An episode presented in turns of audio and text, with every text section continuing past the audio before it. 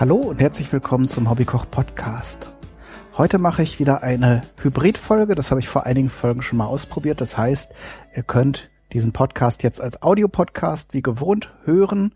Aber äh, wenn ihr Bock und Zeit habt, euch das Ganze mit Bildern anzusehen, also mit Video, äh, verlinke ich euch im Artikel zu dieser Sendung auch noch das YouTube-Video. Und wenn ihr gerade auf YouTube seid, dann seid ihr schon eh richtig mit dem Video. Ähm, ich erhitze jetzt ein bisschen Öl in einer Pfanne und würfle eine Zwiebel fein, denn es geht in dieser Folge heute um Bolognese-Soße. Das ist ja eine der beliebtesten Nudelsoßen äh, der Deutschen, vielleicht äh, sogar weltweit. Man kann sehr vielseitig einsetzen, nicht nur zu gekochten Nudeln äh, essen, sondern sie bildet ja auch einen Teil äh, der Lasagne. Häufig kommt nicht sehr viel Gemüse rein in die Soße, aber eigentlich gehören Zwiebeln ähm, und Karotten äh, fein gewürfelt mit rein. Ist eigentlich auch eine schöne Sache, weil Kinder mögen ja sowas auch gern und so kann man ihnen immer noch so ein bisschen Gemüse unterschmuggeln. Und ja, Zwiebeln und Karotten werden erstmal in Olivenöl ein bisschen angeschwitzt. Und wenn das Ganze so ein paar Minuten glasig äh, ähm, gedünstet ist, dann kann man das so ein bisschen auseinanderschieben und das Rinderhackfleisch zugeben. Und da ist vielleicht ganz spannend, eigentlich heißt die Bolognese-Soße ja komplett Ragout à la Bolognese, ähm, also ein Ragout Bologneser Art.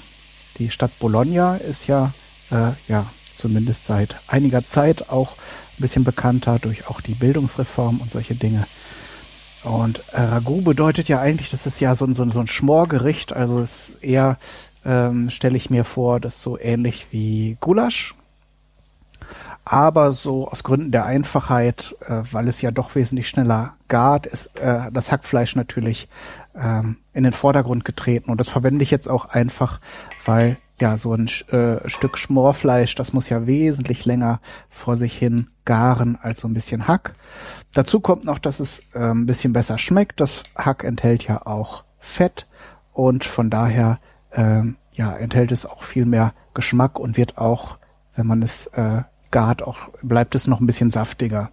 Also insgesamt ist das Ganze schön. Im Originalrezept ähm, kommt auch noch der italienische Speck dazu, der geräucherte Speck.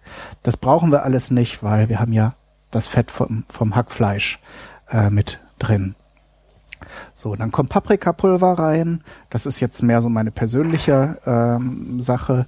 Ist jetzt nicht so original, glaube ich. Und dann kommt frisch gemahlener Pfeffer dazu und Tomatenmark.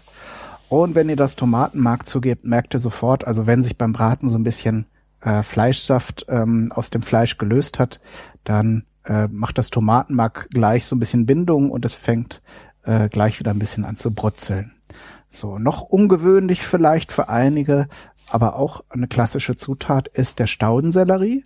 Der wird in italienischen Gerichten eigentlich sehr gern und häufig eingesetzt.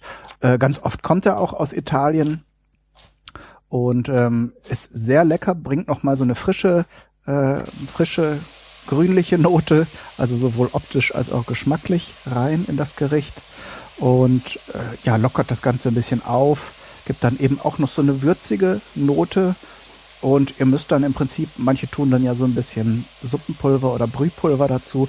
Das muss gar nicht sein, weil im Grunde, wenn ihr jetzt Zwiebeln, Karotten und, und hier den Staudensellerie drin habt, dann ist das nichts anderes als äh, ja so Gemüsebrühe, die ihr jetzt praktisch in, äh, in frisch und gesund dann noch mit dazu gefügt habt.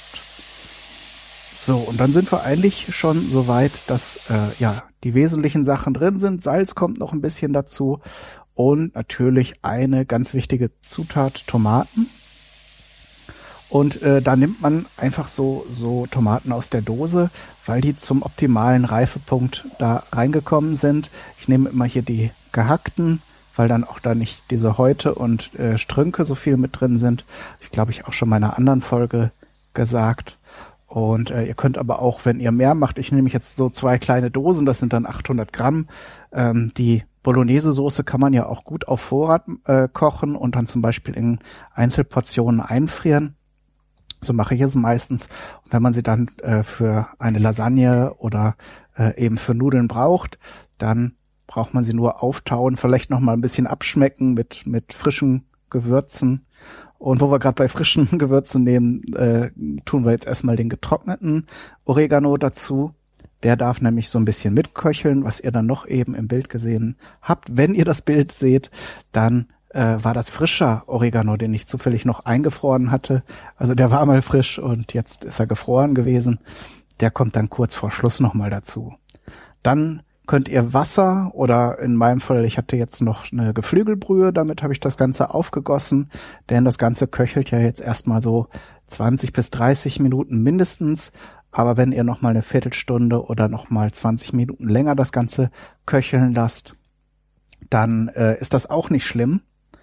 Und das machen wir jetzt. Ich habe hier zwischendurch immer ein bisschen Zeitraffer eingebaut. Äh, ist ja ganz witzig. Und jetzt kommt der Schnitt an dem veränderten Sonnenstand. Seht ihr schon, dass das Ganze äh, eine Weile vor sich hingekocht hat. Und dann tue ich noch den gehackten Knoblauch dazu. In dem Fall ist das, sind das zwei große Zehen vom frischen Knoblauch. Und dann eben, wie schon gesagt, äh, kommt gleich noch der frische Oregano dazu. Vorher aber noch eine besondere Sache, die auch äh, dem italienisch, italienischen äh, Originalrezept entspricht, und zwar ist das ein Schuss Milch. Und der hat äh, den Effekt, dass er die spitze Säure, die ja diese Dosentomaten zum Teil mitbringen, ähm, aber auch ein bisschen das Tomatenmark, das äh, fängt die Milch ab und äh, ja sorgt noch mal ein bisschen Verbindung, macht das so ganz dezent, äh, vielleicht etwas cremiger noch. Wenn ihr jetzt keine Angst vor den Kalorien hättet, könntet ihr auch noch so ein bisschen Sahne dazu tun. Auch das äh, wird gemacht ähm, äh, und, und ist erlaubt, aber äh, dieser Schuss Milch tut zumindest diese Wirkung, die ich jetzt eben beschrieben habe, ähm, voll, vollbringt er auch schon. Sahne macht das natürlich dann noch mal ein bisschen cremiger und bindet das Ganze noch etwas mehr. So, dann können wir anrichten. Äh, traditionell übrigens mit Tagliatelle serviert, die Bolognese.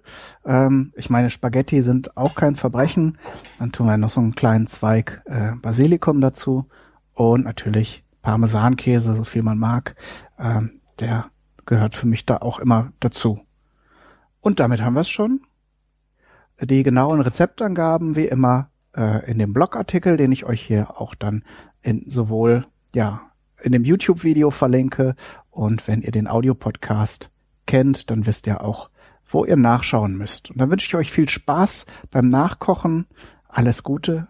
Bis zum nächsten Mal. Euer Kai, Daniel, du.